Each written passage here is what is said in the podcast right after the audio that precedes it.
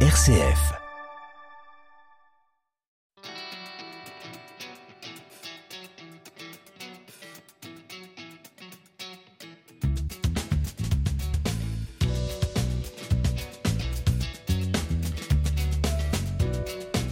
Bienvenue dans Regard sur l'actualité, l'émission de la rédaction d'RCF Bordeaux. Chaque semaine, aujourd'hui, des regards croisés entre quatre représentants de partis politiques. Et pour euh, cette demi-heure, on est en compagnie de Maude Dumont, conseillère départementale Europe Écologie Les Verts sur le canton de Talence-Bègle, Catherine Fabre, députée de la République en marche de la deuxième circonscription de Gironde, Paul Agius, référent en Gironde du mouvement politique Nouvelle Donne et Gwenaël Lamarck, les Républicains, adjoints à la mairie du Bouscat en charge de l'éducation et conseiller métropolitain du côté donc euh, des Républicains. Je l'ai dit, vous, vous êtes aussi euh, directeur de la Maison de l'Europe, je le dis en raison des sujets qu'on va aborder aujourd'hui. Bonjour à tous les quatre. Bonjour. Bonjour. Au sommaire euh, de cette émission, la nuit de la solidarité, bonne initiative ou bien sujet à polémique, on va en discuter. Nous parlerons aussi des élections présidentielles qui approchent et nous allons zoomer sur votre vision chacun de la politique européenne. Et puis comme d'habitude, nous vous entendrons en fin d'émission sur un de vos coups de cœur. 561 personnes dans les rues à Bordeaux, c'est le décompte INSEE effectué par plusieurs centaines de bénévoles lors de la nuit de la solidarité, c'était le 20 janvier dernier. À cela s'ajoutent les 280 personnes qui vivent dans les squats. Euh, la préfète Fabienne Bussiou a contesté ces chiffres se référant aux appels du 115, pas d'appel, pas de besoin. Elle a précisé qu'il restait des places d'hébergement euh, d'urgence. Comment euh, cette actualité a fait écho en vous? Catherine si Vous bien que oui. Euh, bah, en fait, la première chose, moi, j'ai salué cette initiative. Hein. Je suis allée voir euh, le soir même euh, comment c'était organisé, puisque c'est une initiative assez concertée avec 18 villes de France, hein. main dans la main avec notamment la Dial, le ministère du Logement et notamment d'ailleurs la préfecture qui était là aussi et l'INSEE.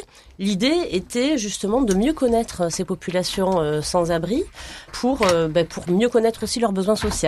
Donc cette initiative est, très bonne et j'espère qu'elle pourra se, répercuter sur les années euh, suivantes. Et alors par rapport à ce chiffrage, euh, il y avait 450 bénévoles hein, qui sont allés à la rencontre des, sans-abri et qui ont rencontré 140 euh, personnes sans domicile fixe et qui ont 500 alors 140 rencontrés par les bénévoles.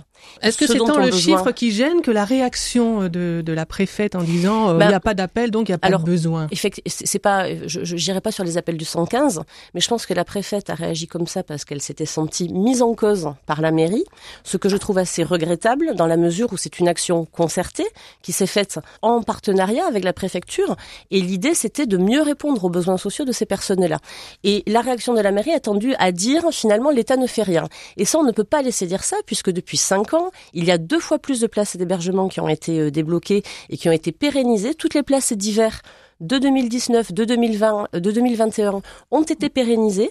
Donc il y a une oui, ça faisait un peu accusation. Quoi. Ça faisait accusation et c'était pas du tout l'esprit. L'esprit c'était de mettre en place une action concertée euh, État municipalité pour progresser et je mmh. crois que c'est ça qui est important. Mmh. Maud Dumont alors, euh, quand vous dites qu'il n'y avait pas tant de personnes dans la rue, je pense que quand des personnes euh, sont euh, sous des tentes, dans des campements, je peux pas dire qu'elles sont mises à l'abri. également dans les squats, où quand il fait vraiment très froid, que les personnes trouvent des solutions d'urgence pour une nuit ou deux, je pense que c'est quand même des personnes qui sont considérées à la rue, qui elles-mêmes ont du mal, lorsque les, les, personnes sont venues à leur rencontre, de, de, se définir à la rue. Donc, il y a toute cette problématique sociale et, et, et psychologique des personnes rencontrées qui qui ne veulent pas admettre cette précarité, qui pensent que c'est encore temporaire. Donc je pense qu'il faut faire attention avec ces mots parce que on peut pas dire que quelqu'un sous une tente est à l'abri. Quelqu'un dans un campement non plus n'est n'est pas à l'abri. Ensuite, il y a quand même un effet sur euh, sur tous ces bénévoles. Enfin, c'est quand même euh, il y a eu 180 agents de la ville et 450 personnes bénévoles sur le terrain. C'est quand même euh, une opération de grande ampleur qui a mobilisé et qui a permis de visibiliser des personnes euh, qu'aujourd'hui on passe devant et, on, oublie tout de suite après. Là, je pense que c'était très important pour ces citoyens euh, bordelais d'aller à la rencontre et de se rendre compte de, de ces personnes qui voient parfois tous les jours dans leur rue qui sont en grande précarité et ça a mis en lumière. La réponse de la préfète, pour moi, ça, a été, ça a été vraiment choquant. Quand on connaît la réalité, euh, quand on connaît les, les, personnes à la rue qui appellent le 115, il y a souvent pas de réponse. C'est très compliqué d'avoir euh, une réponse euh, pour avoir un logement au 115. Donc dire que on n'a pas appelé, c'est peut-être qu'au bout d'un moment, bah, on est en janvier, le début, le début de l'hiver est là depuis longtemps. Les gens sont peut-être fatigués d'appeler tous les soirs le 115 et trouvent d'autres solutions.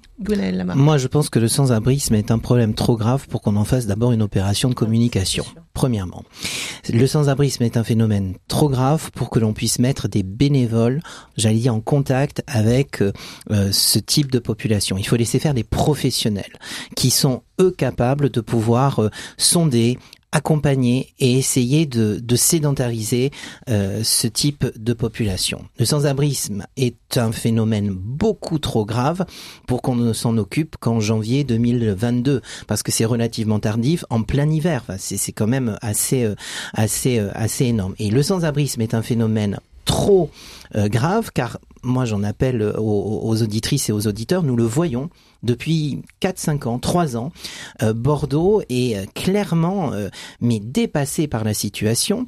Euh, Maud parlait de, de, de tentes, mais moi je vais plus loin. que dire des, des, des, presque bidonvilles qui peuplent le, le, lac de Bordeaux, où on est dans des situations qui sont proches de l'Europe orientale ou, ou, centrale. Que dire aussi des tentes qui peuplent les quais de Bordeaux vers euh, j'allais dire le quai de Paludane, on est dans une situation qui est de plus en plus inextricable. Et il faut prendre le problème vraiment à bras le corps et trouver des solutions durables pour ces populations euh, qui se mettent d'ailleurs elles-mêmes en danger. Donc, euh, voilà, même si, même si la sédentarisation de ce type de population est un vrai défi sociétal et, et presque sociologique. Oui, moi, merci. Je, je, trouve que le, la polémique sur ce sujet est absolument lamentable et voilà, je, je trouve en fait que le. C'est indécent, quoi, c'est ça? Voilà, Absolument. Et je, voilà, je pense j'ai écouté l'intervention de, de, la préfète et je, enfin je, je, trouve que voilà, la, la, polémique est un, un, petit peu venue de là et voilà on aurait pu peut-être euh, discuter sur les chiffres ou voilà et regarder ce qui se passe. Alors euh, au-delà de ça, on, on, peut faire quelques remarques. J'ai mon épouse qui travaille dans le secteur social, hein, dans un centre d'accueil de, de jeunes mères et euh, quand elle pouvait pas accueillir quelqu'un, elle me disait que tout, le, elles le 115 et que c'était toujours extrêmement difficile à, trouver une place. Et c'est toujours des, une jeune mère avec avec un bébé. Hein, bon. Euh, ensuite, euh, je suis dans une association, voilà, qui a de, de relations assez assez cordiales, voilà, avec avec la préfète, euh, qui s'occupe de logement social. Et en fait, on peut euh, repérer le fonctionnement de l'État là-dessus. C'est-à-dire que euh, quand il y a un, demandeur d'asile, donc il y a un statut de demandeur d'asile. Bon, quand il y a ensuite un réfugié qui a un statut de réfugié, l'État euh, alloue euh, volontiers des fonds pour, mmh. pour qu'on fasse quelque chose, pour qu'on éventuellement qu'on qu achète, qu'on construise, qu'on qu les loge, qu'on les suive, etc.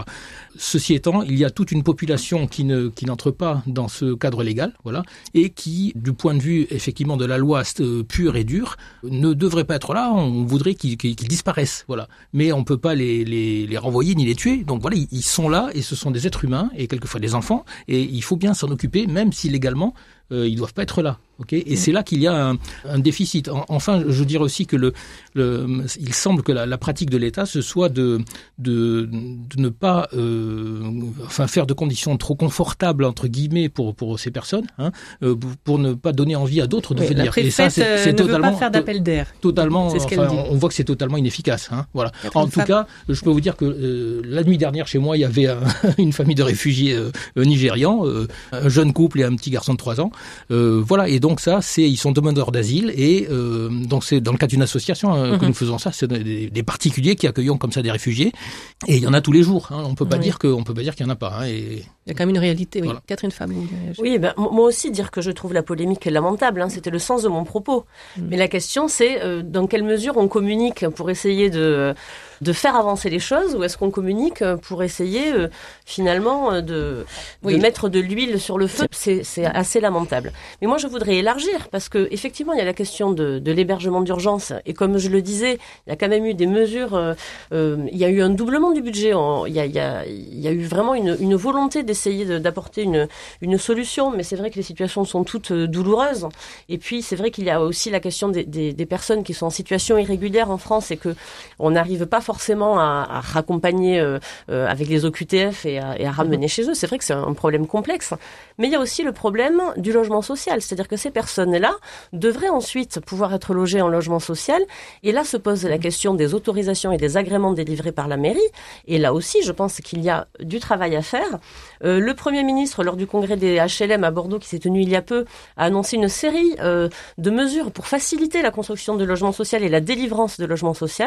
Force est de constater aujourd'hui à Bordeaux que la délivrance des agréments euh, baisse de 30% depuis trois ans, qu'on n'arrive pas du tout à délivrer suffisamment de logements sociaux, qu'aujourd'hui on est à 18% et qu'on n'est pas du tout sur une tendance qui nous amènera à respecter la loi SRU à 25%. J'appelle aujourd'hui le maire à pouvoir être mhm. euh, plus offensif sur cette question du logement social qui est essentielle. Pour rebondir sur ce que disait notre député, moi j'entends le, le, fait qu'il y a eu en fait des budgets euh, significatifs qui ont été bloqués sur sur les sur les logements d'urgence. Un doublement. Mais dans le même temps, en fait, euh, la marginalisation s'est accrue, la paupérisation s'est accrue. Et la vraie question est de savoir, c'est si en fait le doublement du budget a, a correspond à une à une réalité sociale qui est en fait relativement dégradée. Et moi, je pense qu'il y a, de mon point de vue, un décalage entre les nouveaux fonds fléchés et une situation sociale qui se tend euh, avec soit des populations, euh, euh, j'allais dire françaises, qui tombent dans la paupérisation, soit des, des, mhm. populations migrantes qui arrivent sur sur le sur le territoire français. Et ça, il faut le prendre en compte parce qu'il y a quand même aussi, et là je rejoins ce que disait Paul, d'une certaine manière, un devoir d'humanité.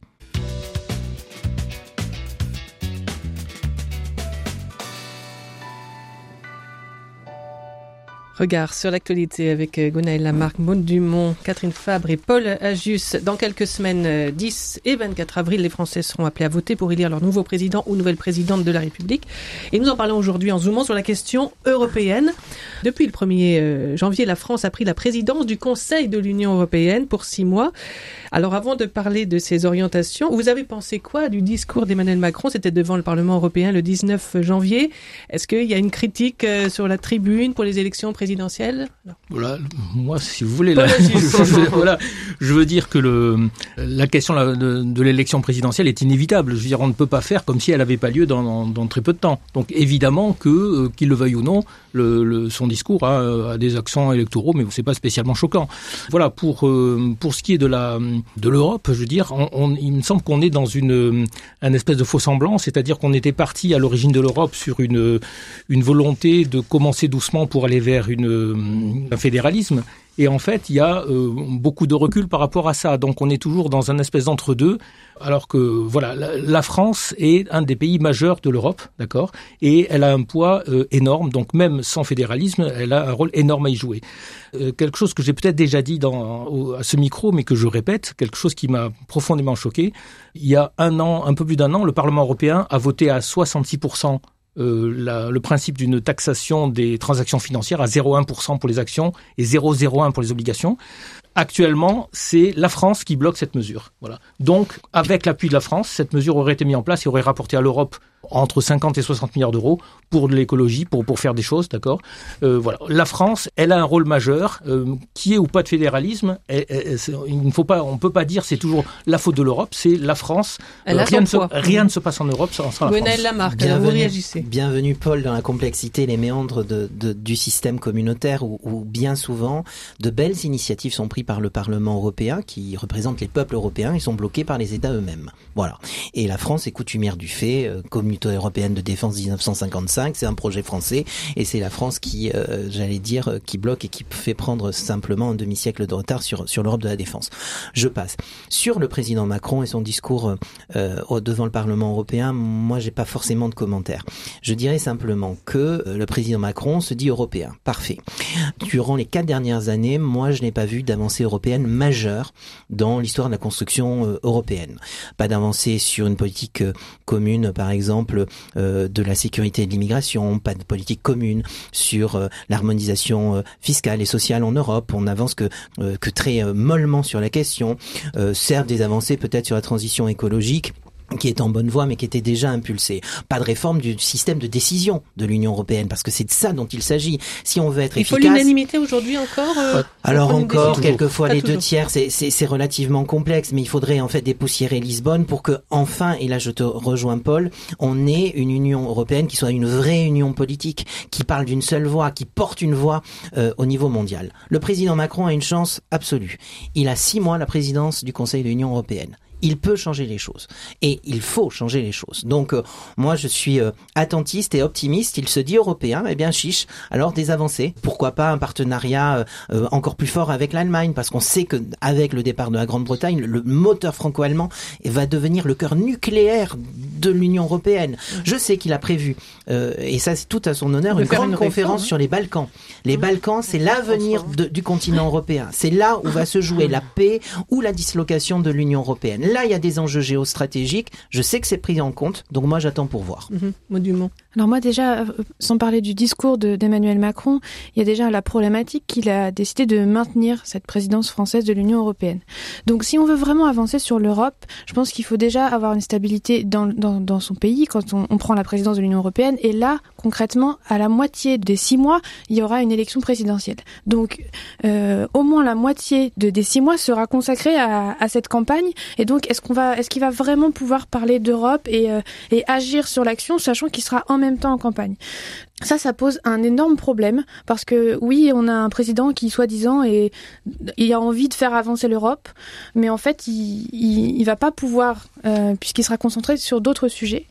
Et aussi, euh, il s'est fait depuis 2017 le champion du nouveau monde, d'un renouvellement politique. Mais en fait, au sein de l'Union européenne, je trouve qu'il est plutôt partisan du maintien des équilibres de d'aujourd'hui, du statu quo, de la non-avancée. Depuis mon enfance, j'entends parler de la construction européenne, mmh. qu'on est en train encore de construire cette union. Euh, on est quand même, euh, je crois, plus de 70 ans après le début de cette aventure, et on n'a toujours pas de défense commune, on n'a pas vraiment de, de, politique commune, et, euh, et on, on, a envie, nous, les jeunes, d'être pleinement européens. Je suis la génération Erasmus, mmh. Mmh. et on, on, se sent pleinement européen, on a envie d'avancer ensemble. Catherine. Oui, je, je trouve le, le, constat assez sévère hein, sur l'Union européenne. On a quand même 70 ans de paix depuis euh, la construction européenne, donc il me semble que c'est quand même un acquis c'est un bilan. qui est quand même assez important. Et puis, euh, on a vu lors de cette crise à combien l'Europe euh, nous protège, combien on a pu avoir accès à des millions de vaccins euh, de manière très rapide et de manière solidaire au sein de l'Europe grâce à l'Union européenne. Nous avons vu que nous avons pu faire un emprunt de 800 euh, milliards euh, d'euros pour faire le plan de relance au niveau de l'Europe qui nous permet justement de mener euh, la transition écologique avec des rénovations de bâtiments de l'État. Sur le climat, justement, il y a tout un agenda qui est ouvert par cette présidence française, avec par exemple le sommet pour les océans, euh, avec la lutte contre la déforestation, avec le pacte vert pour transformer nos industries. Donc je crois au contraire que cette présidence française ça va pouvoir mettre le projecteur euh, sur l'Europe en France et on va pouvoir parler d'Europe. Et moi, je m'en réjouis qu'on puisse parler d'Europe parce que trop souvent, on n'en parle pas et on est inconscient de tout ce qu'amène l'Europe dans nos territoires. Et moi, je trouve que le discours du président, bon, ça va pas vous surprendre. Moi, j'ai trouvé qu'il a déroulé une vision pour l'Europe. J'ai trouvé qu'il était bien justement euh, en représentant euh, d'un dirigeant qui prenait l'Europe dans sa globalité avec des enjeux justement européens et non pas nationaux et qu'il a pu dérouler l'ensemble des enjeux. Vous avez raison, il y a des vrais enjeux au niveau de la sécurité, au niveau de la défense, au niveau euh, de la transition euh, climatique. Il ne faut pas dire que l'Europe ne bouge pas, l'Europe bouge, euh, mais c'est sûr qu'il faut aller plus loin et je vous donne rendez-vous dans six mois. Moi, je suis convaincue qu'il y aura un bon bilan euh, européen de cette présidence française. Je rejoins notre député sur le fait que l'Union européenne est, un, est une avancée majeure dans l'histoire du continent européen, 70 ans de paix sur un continent qui s'est déchiré avec les deux guerres mondiales, les guerres de religion et tout, tutti quanti. Ça, on est d'accord. L'idée, c'est, de se dire que le président Macron se dit européen. Donc forcément, j'allais dire, moi, je l'attends au tournant, parce que euh, je, je, je, voilà, je, je, veux, je veux de l'ambition. Mmh. Je, je veux quelque chose qui, qui nous permette peut-être de, de passer dans une autre Union européenne, euh, plus fluide, euh, plus politique, euh, qui, qui ne soit plus un nain politique sur la scène internationale, quelque chose qui, qui, qui soit à notre dimension. Donc, euh, moi, je prends acte. Hein, Rendez-vous dans six mois, euh, donc au mois ça. de juin, mmh. ici même, pour pour mmh. faire un bilan, parce que le, le, le, discours devant le Parlement européen, moi, moi, je rejoins mode, c'est c'est du statu quo. Moi, j'ai du mal à, trouver de l'innovation, quelque chose qui bouge les lignes, quelque chose qui donne de mm. l'espoir, qui donne une vision, qui nous propulse ailleurs, en fait. Monument. Alors, euh, vous parlez des avancées euh, de la, sur la transition écologique de l'Europe. Alors, quand on parle transition écologique, on parle notamment agriculture. Il y a une réforme récente de la PAC, de la politique agricole commune, qui, euh, en fait, n'a pas vraiment eu d'avancée, notamment pour euh, l'agriculture biologique, puisqu'on n'a pas eu de plus de soutien à l'agriculture biologique. Et aussi, on parle de cette construction de l'Europe, de donner plus de force à l'Europe. Et en fait, la nouvelle version de la PAC délègue au gouvernement, donc aux États, la définition de la répartition. Aujourd'hui, 80% des subventions sont, sont perçues par 20% des agriculteurs. Donc je pense que ça mmh. n'aide pas à aider euh, notamment l'agriculture paysanne, ça n'aide pas l'agriculture biologique. Donc il nous faut une véritable politique commune qui ait une vision euh, vraiment de la transition écologique de l'agriculture. Et deuxième point sur euh, la transition écologique de l'Union européenne, Yannick Jadot a attaqué, Yannick Jadot est député européen, il a attaqué Emmanuel Macron, notamment sur l'inaction climatique et le fait de de mettre le gaz et le nucléaire dans la transition écologique. Moi, je pense que c'est une, c'est une énorme erreur, alors qu'on on devrait pousser plutôt la sobriété et les énergies renouvelables. La, question du nucléaire, c'est on peut on peut pas faire sans parce que les centrales sont là et que voilà, on peut pas les rayer. Il y a besoin d'énergie, surtout. Très plume. Voilà. Euh, juste un truc, c'est que le, la plus vieille et plus petite centrale nucléaire française, je crois que ça fait 10 ou 15 ans qu'on essaie de, de la démanteler, on a à peine commencé, on ne sait pas comment faire. Hein. Donc pour tout le reste du parc qu'il faut rénover euh, et, euh, et et voilà entretenir et, dont il faut poursuivre la, durée de vie. Au, niveau des sommes engagées, ça va être, euh, c'est même pas notre mmh. portée. Je veux dire, c'est colossal. Euh, alors. Euh, Aujourd'hui, personne ne, ne, pense plus à sortir de l'Europe. J'ai l'impression, en tout cas, sauf peut-être euh, François Asselineau. Aujourd'hui, si vous aviez une mesure à dire que vos candidats mettraient en avant, peut-être en priorité, c'est compliqué parce qu'il y a beaucoup de choses, mais s'il y en a une qui permettrait de, de, de, de jauger un peu vos, les différents curseurs des candidats. Mais s'il y a une mesure clé, phare, peut-être, qui que vous pourriez dire qui, qui est emblématique de, de, vos, de vos candidats, enfin de ceux que vous représentez alors, Par exemple, pour les écologistes, alors il y a énormément de, de propositions. Euh, on est un parti très européaniste. Et il y a vraiment quelque chose dans l'économie. Euh, aujourd'hui, l'Europe peut être un poids euh, face notamment aux, GAFAM, donc aux grosses entreprises américaines. Euh. et du coup, il faut vraiment soutenir les entreprises européennes pour avoir un poids économique face à, l'invasion de, toutes ces entreprises. alors sur, sur, ça, on est d'accord, et c'est vrai que le, la moi je dirais la souveraineté de l'Europe. alors c'est vrai que ça rejoint plusieurs axes. Hein. Ça rejoint l'axe numérique. Comment est-ce qu'on fait pour finalement développer nos propre champion numérique pour avoir notre souveraineté par rapport à, à, ces, à ces gros euh, géants euh, américains qui, qui, posent un souci de souveraineté euh, effectivement de l'Europe. c'est vrai aussi, j'en parlais tout à l'heure sur l'Europe de la défense, et on voit bien avec les tensions actuelles en Ukraine combien il est important que l'Europe progresse hein, et, soit crédible sur la scène internationale. non, voilà, donc moi, je, je, dirais souveraineté. voilà. Oui. Moi, je dirais une, une politique commune sur la, la question Et je le dis sans aucune forme de polémique, car à titre personnel, je ne crois pas à l'Europe forteresse. C'est un leurre, mais on ne peut pas se prévaloir de 27 systèmes d'immigration différents. Il faut une politique commune en Europe parce que géopolitiquement, l'Europe est la partie du monde la plus riche et la plus avancée qui est entourée, malheureusement, de parties du monde qui sont euh, en voie de développement et il y a un tel gap entre notre niveau de vie et ceux des continents voisins qu'il faut qu'on réfléchisse à une politique migratoire qui se doublera forcément d'une politique ambitieuse de co-développement. Hmm. Voilà, juste. Euh, moi, je dirais simplement qu'il faudrait évoluer vers une, un vrai système politique européen, c'est-à-dire que le, les décisions du Parlement ne soient pas euh, ignorées, voilà, et hmm. que on, aille vers une euh, l'obligation pour la Commission et pour le, les, les dirigeants européens de mettre en œuvre ce que le Parlement a décidé.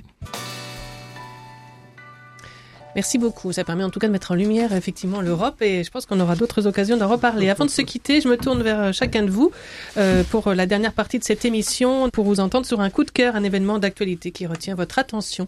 Maud du Monde. Alors moi aujourd'hui, j'ai, euh, je trouve qu'on est des personnalités politiques autour de la table et on voit dans cette campagne, pour chacun dans nos partis, que les, les, les personnes qu'on croise quand on va à leur rencontre sont un peu désabusées de la politique. Mais euh, il y a un côté positif à cela, c'est qu'ils agissent euh, d'autres façons et ils trouvent d'autres façons d'agir, notamment par le, le, travail. Et je voudrais dire, euh, notamment dans ma génération, où on a envie de travailler et d'avoir des, des valeurs dans notre travail. Et je trouve qu'il y a déjà des choses qui sont en train de, de fonctionner et qui donnent les premiers résultats. Et il faut les mettre en valeur, notamment la semaine de quatre jours qui où plusieurs entreprises euh, se sont mis à, à, ce rythme, à baisser le temps de travail, à, ou alors à prendre le même temps de travail mais sur quatre jours pour le bien-être des salariés. Et ça marche. Ça change pas la productivité, voire ça l'augmente. Après, il y a tout ce qui est dans la démocratisation de l'entreprise où euh, on donne un peu plus de, de pouvoir aux salariés de, de peser dans l'entreprise. Il y a vraiment des choses qui sont faites. Euh, euh, au niveau du travail aujourd'hui par les entreprises et surtout par les salariés. Et je pense que c'est à nous, politiques et au niveau euh, national euh, dans cette, dans cette élection, de vouloir accompagner en fait ces, ces, ces mouvements qui, sont, qui naissent un peu sans nous, mais il faut pouvoir accompagner toute cette démocratisation et, et cette gestion du temps de travail. Merci Paul Agius. Eh bien, moi, mon coup de cœur, c'est la semaine de 4 jours. euh, en, fait, euh, en fait, euh, vous avez passé le mot. On voit pas du tout. Euh, simplement, il y a, on commence à voir ici et là des entreprises qui s'y mettent, en France, à l'étranger. Il y a un gros article dans, dans le Monde là-dessus ces jours-ci, dans le journal Le Monde. il se trouve que mon engagement politique vient de cette question du chômage en 94-95, je crois, et de, à l'époque de l'application de la semaine de 4 jours par une loi qui s'appelait la loi de Robien, mmh. hein, par mmh. Euh, celui que je suis, qui est Pierre Larouturou. Ce qui me paraît phénoménal dans ce truc-là, c'est que c'était une mesure qui, pour moi, est très à gauche, c'est-à-dire qu'elle a, elle a pour but de supprimer, de, de, réduire très fortement le chômage à coup de millions de, personnes. Euh, elle a pour effet, dans la suite, de, monter les salaires et de, et de, baisser les profits, donc de rééquilibrer en fait les revenus. Voilà, et tout ça euh, avec la loi de Robien qui avait été, enfin rédigée par Pierre Larouturou, mais mise en place par un député de droite qui était le, qui était Monsieur de Robien. Euh, on a euh, eu plusieurs centaines d'entreprises à l'époque, des toutes petites comme des très grosses, qui s'y sont mises, et ça a formidablement bien marché. D'accord, ça a été cassé par le patronat qui voulait pas en entendre parler. Évidemment, ça, le, la baisse du chômage risquait de faire baisser les, les profits, et ça a été euh, négligé par la gauche qui trouvait que c'était pas une mesure assez typique, emblématique. En plus, quelqu'un de droite qui avait fait passer une loi, ça mmh. n'allait pas du tout. Mmh. Donc, dire ça, ça revient sur le tapis, et c'est extrêmement important pour pour vraiment sortir de ce fléau du chômage. On dit qu'il a mmh. baissé, mais voilà, on est on est passé de 5 millions 5 à 5 millions 3. Bon, voilà, c'est pas c'est pas une affaire non plus. Catherine Fabre. Oui, je voulais réagir parce que moi aussi j'étais très intéressée par cette mesure de Robien quand j'étais jeune et, et ça m'a fait venir à la politique. Moi je crois que c'est intéressant d'avoir, euh, comme le faisait Gilles de Robien à l'époque, des propositions à la liberté du dialogue social au sein des entreprises. Ça c'est intéressant, mais moi je suis pas du Donc tout votre pour coup de cœur, c'est pas, c'est pas Mon coup de cœur, c'est euh, le 100% santé. Ça fait un an que euh, les Français ont la possibilité d'accéder à des prothèses dentaires, à des prothèses auditives, à des lunettes sans débourser un euro. Et on voit que c'est un succès de ce dispositif euh, incroyable. Donc c'est un, un, fait marquant au niveau social. Je pense que c'est vraiment une mesure sociale. Il y a plus de 10 millions de Français qui ont accès aujourd'hui, euh, cette année, euh, à, ces, à ces prothèses euh, gratuites. Et je crois qu'on a là l'exemple vraiment d'une mesure sociale très très forte et qui réussit. Donc voilà, je m'en réjouis et je voulais mettre le projecteur dessus. Merci Gwenaëlle Lamarck. Moi, j'ai un double coup de cœur euh, à destination des auditrices, puisque 2022, mesdames et mesdemoiselles, sera forcément une année féminine. Premier coup de cœur, Valérie Pécresse, première femme qui sort d'une primaire euh, de la droite et du centre pour euh, une famille politique réputée conservatrice, qui a fait preuve de beaucoup d'innovation, qui a de très bonnes chances de l'emporter en avril prochain. Et après, cher Paul, j'ai pensé à toi, Roberta Metsola, qui est la nouvelle présidente du Parlement européen, encore issue du Parti populaire européen, donc de la droite euh, européenne, qui est maltaise et euh, qui va euh, présider le Parlement européen pendant quelques années. Donc, mesdames, cette année est à vous. Faites-en le meilleur usage du monde. Euh, merci à vous quatre. Merci aussi à Samuel Boufflers qui a assuré la technique aujourd'hui. La semaine prochaine, regard sur l'actualité se tournera vers l'Orient. Nous entendrons l'expertise notamment de Monseigneur Golnisch sur la situation des chrétiens en Syrie et au Liban. Monseigneur Golnisch, directeur en France de l'œuvre d'Orient.